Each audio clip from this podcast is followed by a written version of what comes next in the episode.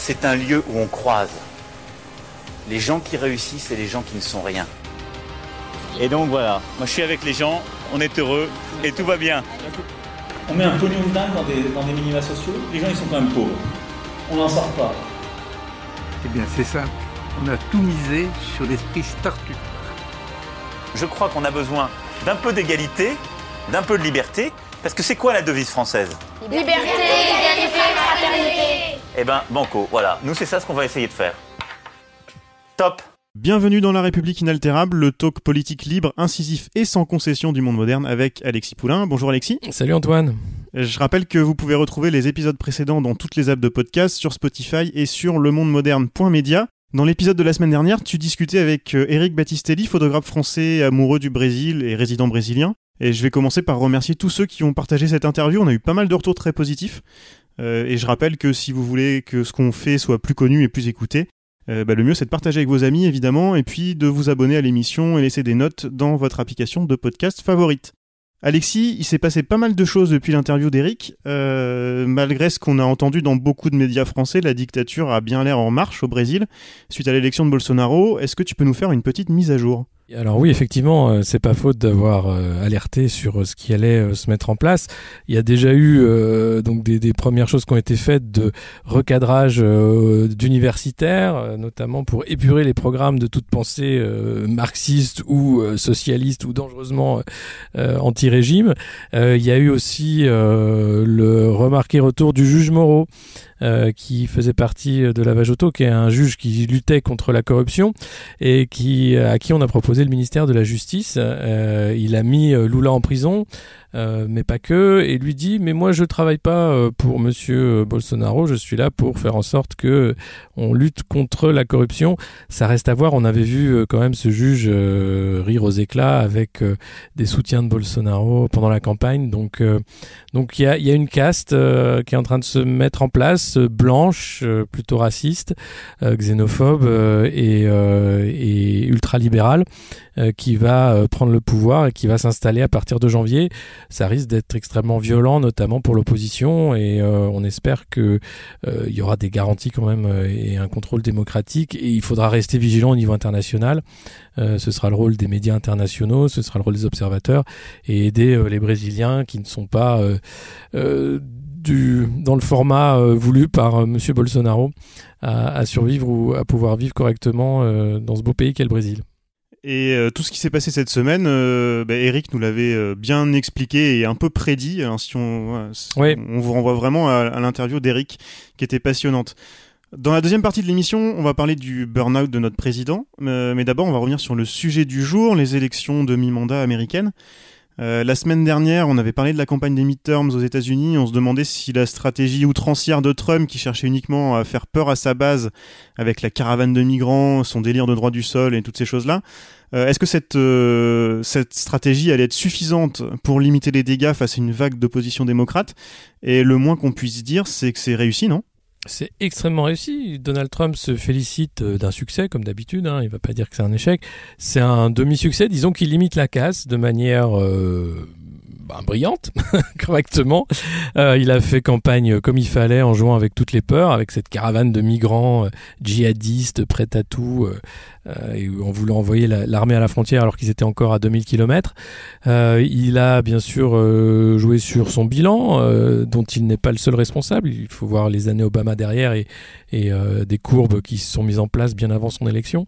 mais il est vrai que le taux de chômage est moindre, que la croissance est là, que l'économie va mieux et, que les électeurs pour lesquels euh, il a fait semblant de se battre euh, voient le résultat directement. Euh, donc il n'y a pas eu de, soucis par rapport à ça. Ce qui est plus surprenant, euh, c'est euh, la claque de, certains soutiens démocrates qui avaient notamment voté contre Cavano, ce juge accusé de, de, harcèlement sexuel. Ceux-là n'ont pas gagné, donc c'est en plus cerise sur le gâteau, une victoire aussi de Trump, le misogyne, parce qu'il y avait quand même cette question du vote des femmes, de la mobilisation des femmes par rapport à, l'affaire Cavano, par rapport aussi à Trump et, la façon qu'il a de faire et de, de balayer d'un grand geste de la main les revendications féministes. tout ça n'est pas arrivé, donc on peut dire que oui, c'est un succès encore pour Trump. D'un côté, on a des démocrates, tu parlais des femmes, on a pas mal de femmes d'élus, il y a pas mal de jeunes et de femmes qui sont allés aux urnes, euh, mais d'un autre côté, il y a pas mal de nouveaux sénateurs républicains qui sont clairement euh, anti-avortement, c'est quelque chose d'assez incroyable, euh, la division américaine est de, de plus en plus forte. J'entendais sur France Culture l'historien François Durper parler de victoire à la Pyrrhus pour les démocrates, et j'ai trouvé l'image vraiment bonne.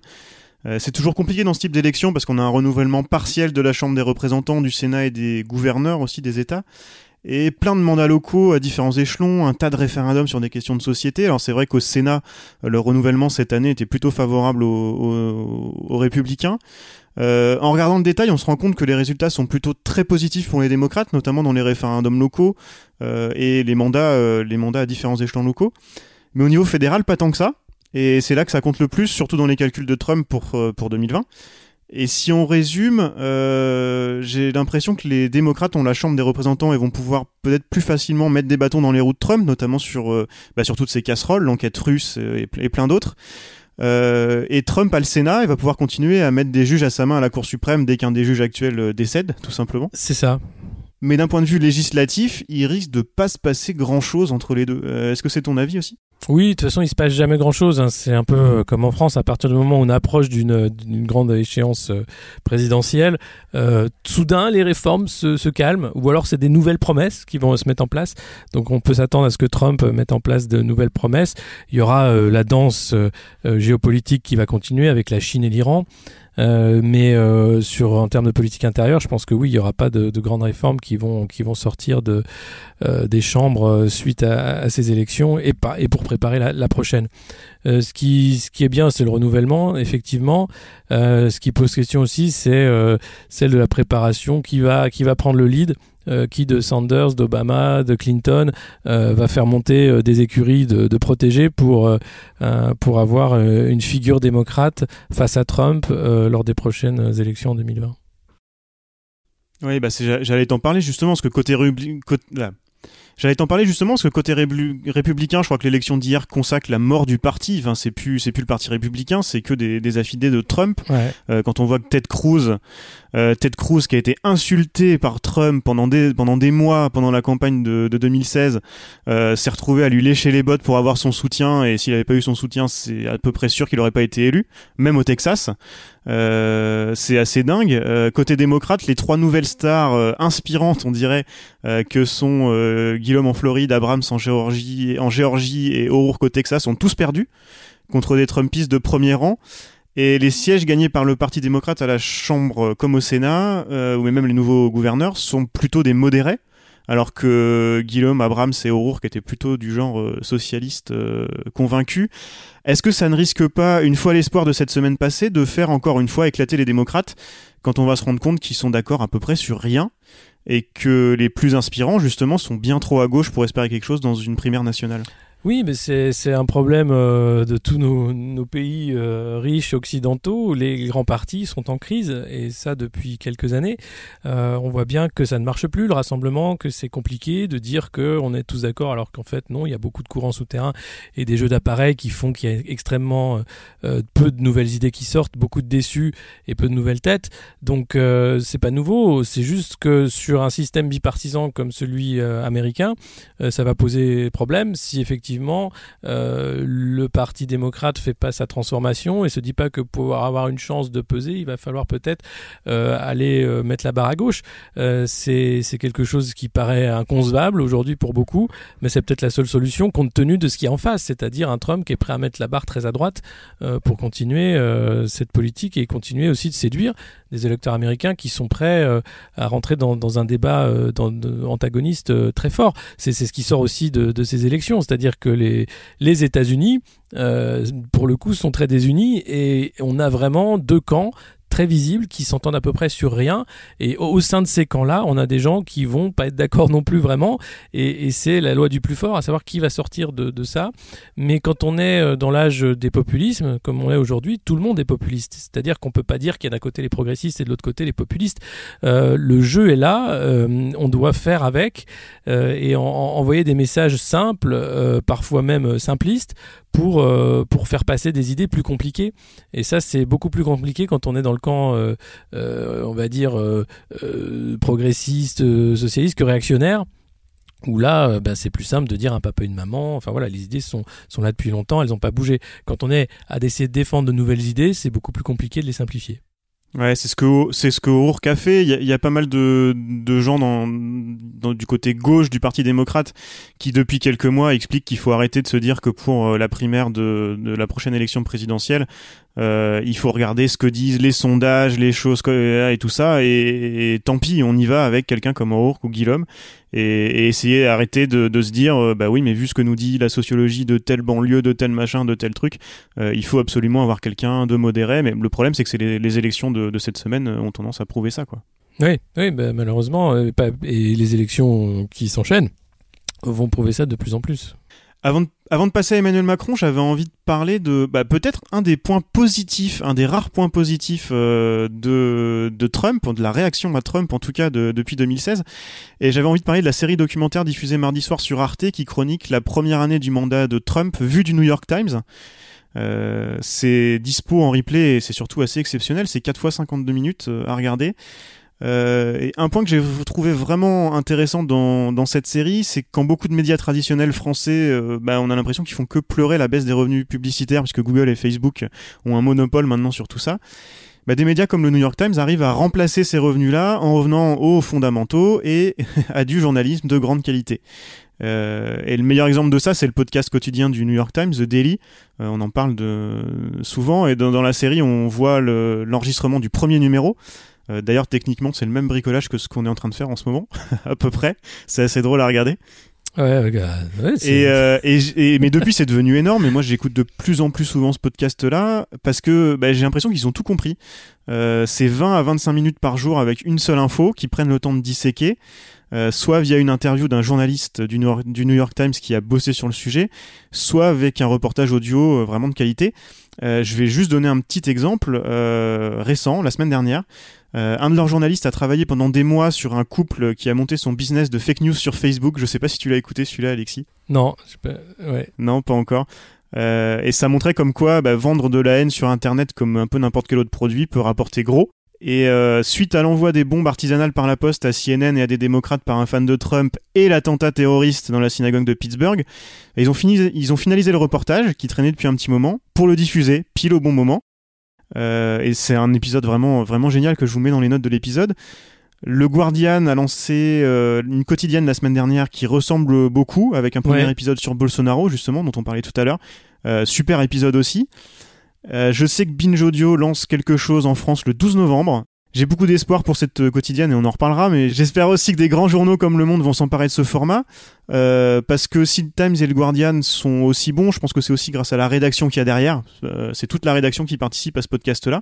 Alors Binge, qui est un peu une, une, une start-up du podcast, on, va, on va voir, je sais pas, euh, j'ai hâte de voir comment ils vont contourner le problème ou, ou s'en occuper. Ça peut être l'occasion, avant d'aller à la pause, en dehors du podcast, quel média web Il y a pas mal de médias web français qui essayent, justement, par la qualité, de revenir à, quelque chose d'assez simple qui est de faire euh, bah, payer, avoir des lecteurs qui ont envie de payer pour le contenu pour pouvoir se financer. Euh, lesquels, à part le monde moderne, évidemment, est-ce que tu nous conseillerais euh, en français? Bah pas nouveau, mais après c'est des médias payants souvent, mais il y a contexte qui est très bien sur l'analyse des politiques européennes et, et, françaises également. Euh, et puis, euh, ça, dépend un peu de quel est euh, quel est l'intérêt, mais je sais qu'il y, a beaucoup de, jeunes médias aussi qui se lancent, qui sont pas que web.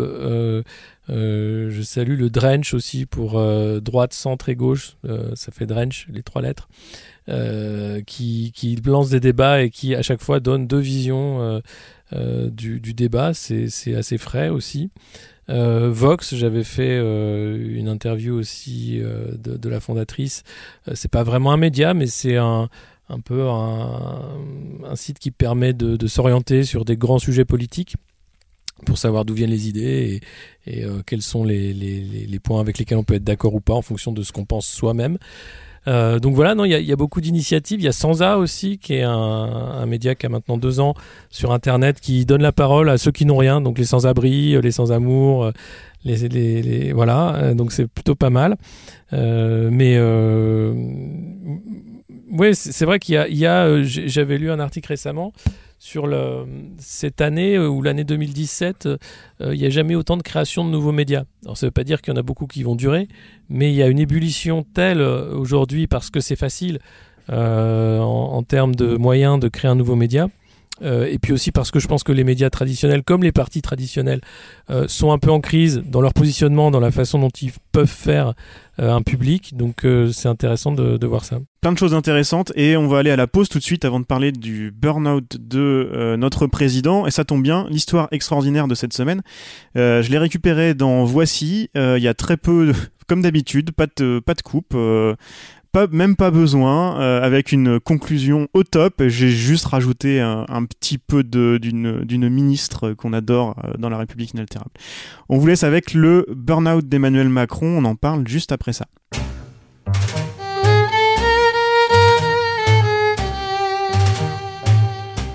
Emmanuel Macron est comme ses concitoyens.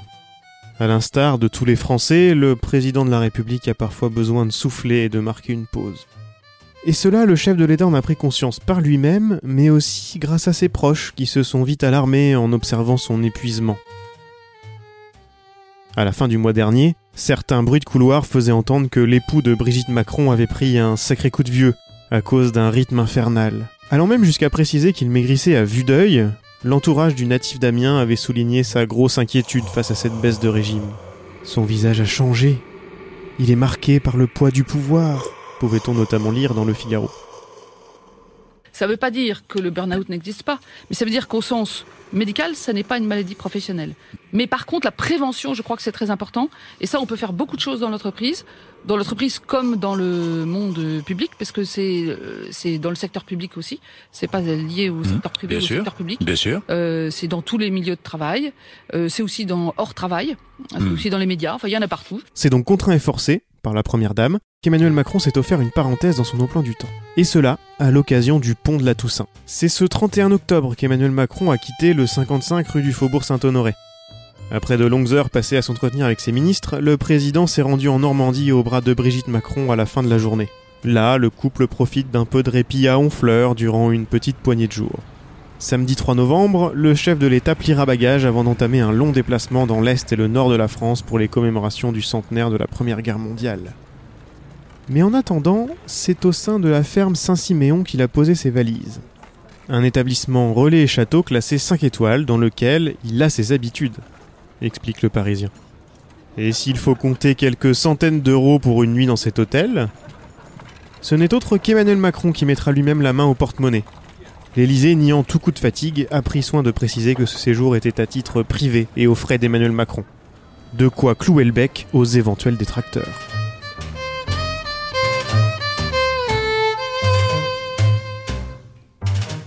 De retour dans La République inaltérable, Alexis, que penses-tu de ce burn-out d'Emmanuel Macron? Est-ce un burn-out? Euh, Est-ce que bon, il est après tout euh, humain après tout, comme comme Daft Punk?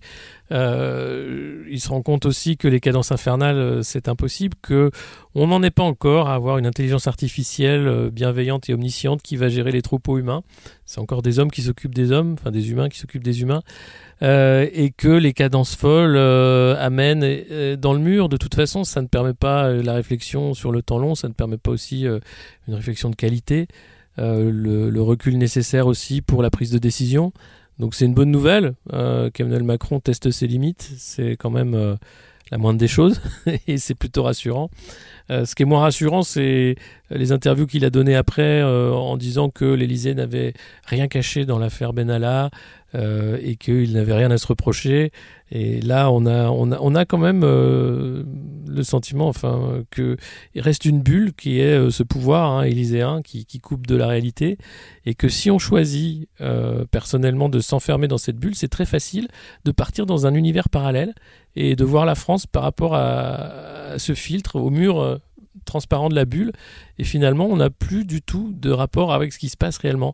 Et euh, on en voit euh, l'illustration avec le mouvement du 17 novembre, où oui, il faut évidemment, euh, assurer la transition écologique, et la taxe sur les carburants polluants est une façon de faire, mais ça ne peut pas résonner avec la majorité du pays, parce que derrière, on ne comprend pas quelles sont les autres mesures, et pourquoi c'est le- seulement les conducteurs qui payent, encore une fois, et pourquoi on ne fait pas payer le kérosène, et pourquoi on n'a pas de, de mesures de transition sur aussi le fuel utilisé dans les cargos. Enfin, y a, c'est un, manque finalement de, de, de lien. Et derrière, on se, on se réfugie en tant que gouvernant euh, derrière le, le paravent de la pédagogie, en disant il faut expliquer parce que les Français sont bêtes. Non, les Français sont pas bêtes, ils comprennent très bien qu'on se fout de leur gueule. Et, euh, parce que cette bulle ne permet plus de voir euh, le, le, fossé qui se creuse en fait entre une réalité euh, technocratique et une réalité physique. C'est-à-dire que si sur le papier le pouvoir d'achat augmente, en réalité le ressenti est tout à fait autre. Et un ressenti, ça compte plus que la réalité. On l'a bien vu dans, dans un monde de fake news dans lequel on vit aujourd'hui. Ouais, on parlera la semaine prochaine avec un invité de son itinérance mémorielle. Euh, J'ai même pas envie de parler de sa petite phrase sur, euh, sur Pétain, là, mais on peut déjà mettre la table pour le débat. Euh, Macron, dans l'optique des européennes de l'année prochaine, commence à nous faire des sorties qui m'ont rappelé le pensionnaire de la Maison Blanche, euh, c'est-à-dire euh, dire tout et son contraire et n'importe quoi sans aucune gêne. Euh, comment expliques-tu, par exemple, sa sortie contre l'Europe ultralibérale et qu'est-ce qu'on peut en tirer? Bah, plus c'est gros, plus ça passe. Et puis, il faut bien se positionner quand même quelque part euh, pour dire qu'on a compris euh, de ses erreurs. Et puis, dans sa tête, partie de la bulle, Emmanuel Macron n'est pas ultralibéral. Euh, il est libéral, simplement. Sauf que e- être libéral au- aujourd'hui, euh, c'est c'est être d'une certaine façon ultralibéral, comme peut l'être euh, la Commission européenne qui depuis des années continue de faire jouer la concurrence entre les États et se plaint du manque euh, finalement de, solidarité entre les États. Il faut savoir ce qu'on veut à la fin. Est-ce que l'Europe est un projet solidaire ou est-ce que l'Europe est un projet économique de compétition des uns contre les autres? Euh, Alors c'est un peu des deux, mais il va falloir trancher. Et, et là, en disant l'Europe ultralibérale, je pense qu'il il- il, Macron fait une critique de cette Europe de la compétition. Tant mieux. Euh, je préfère qu'il ait euh, cette vision critique de l'Europe que, que j'ai également, euh, plutôt que- qu'il soit BA et qu'il continue de faire ce qu'a fait Barroso pendant des années, c'est-à-dire casser les services publics dans tous les pays européens en mettant de la compétition là où il n'y a pas raison d'être et, et dire que c'est ça l'Europe. Non, c'est pas ça l'Europe. Et pourtant, mais pourtant c'est ce qu'il fait, lui. Oui, bien sûr, c'est ce qu'il fait. Mais c'est pour ça que dire ça, c'est peut-être aussi euh, se rendre compte qu'il y a une limite à, à cette politique. Euh, maintenant, il faut qu'elle se mette en place dans les lois. Il faut donner de l'argent à l'hôpital, il faut donner de l'argent à l'école, il faut arrêter de casser la sécurité sociale euh, pour le plaisir des mutuelles. Euh, tout ça, euh, ça doit se traduire dans les actes. Emmanuel Macron, euh, il peut en dire des conneries. hein. Ça s'appelle des discours, ça n'arrête jamais. C'est un flot continu. Et derrière, ce qui compte, c'est les actes. Et c'est à ça qu'on est jugé et c'est à ça qu'on voit ce qu'est une politique. Il peut dire ce qu'il veut et ça fait partie du discours. C'est comme ça qu'il a été élu sur un blabla phénoménal du Nouveau Monde. On a bien vu ce que c'était. Euh, donc, euh, ouais, c'est aussi le travail d'un candidat politique. J'avais écrit un article euh, il y a quelques années sur le, la figure du candidat. Malheureusement, un candidat politique, ça fait pas forcément un, bon élu. Euh, on peut être un très bon candidat et un très mauvais élu.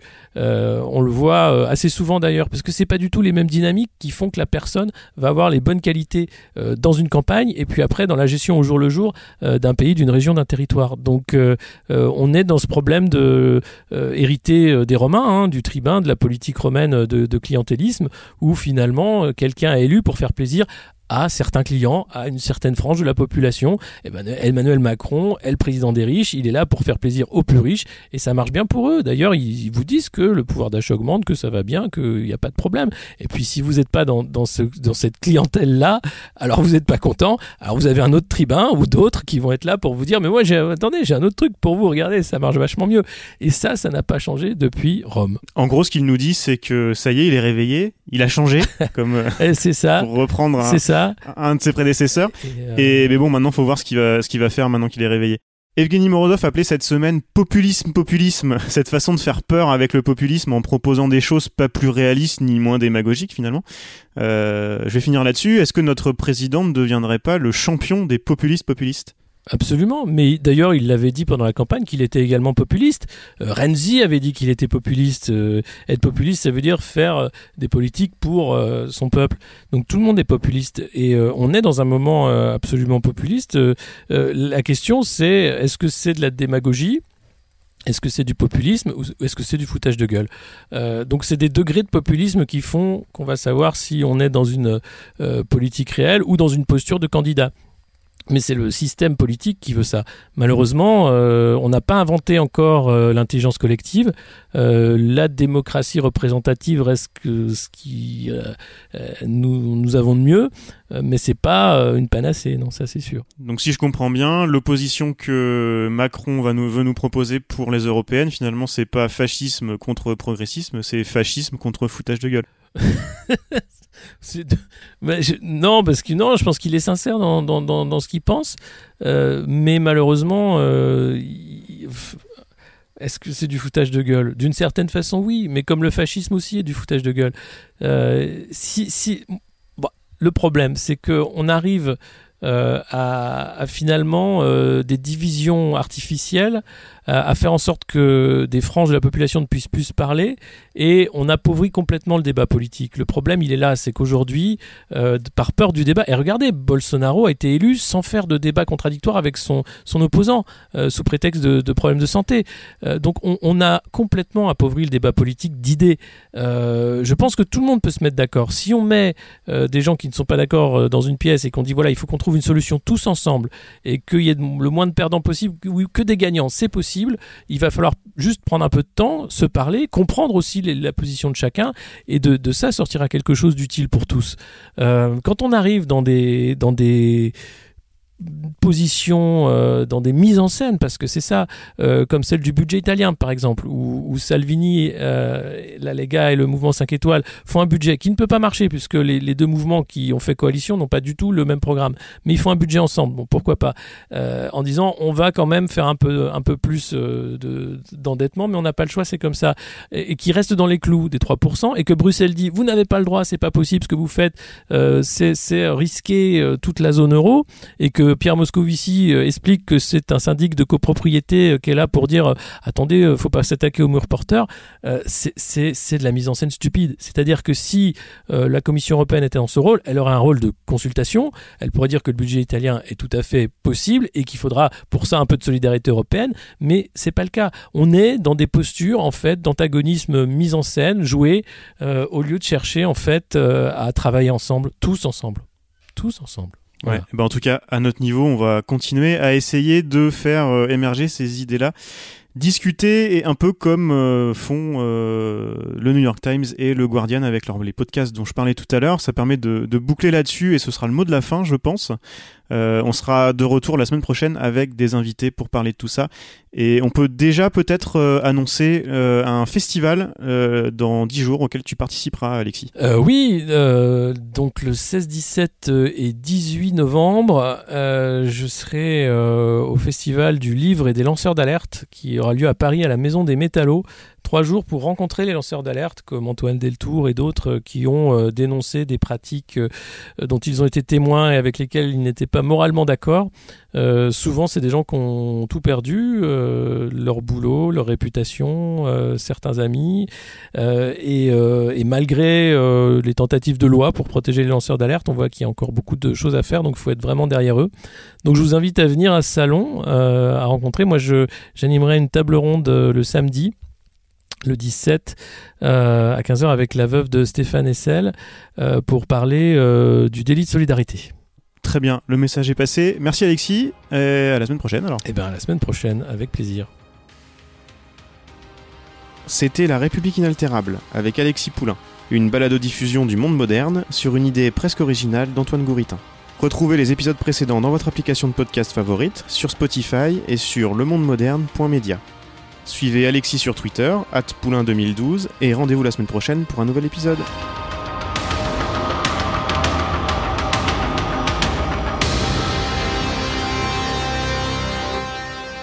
Top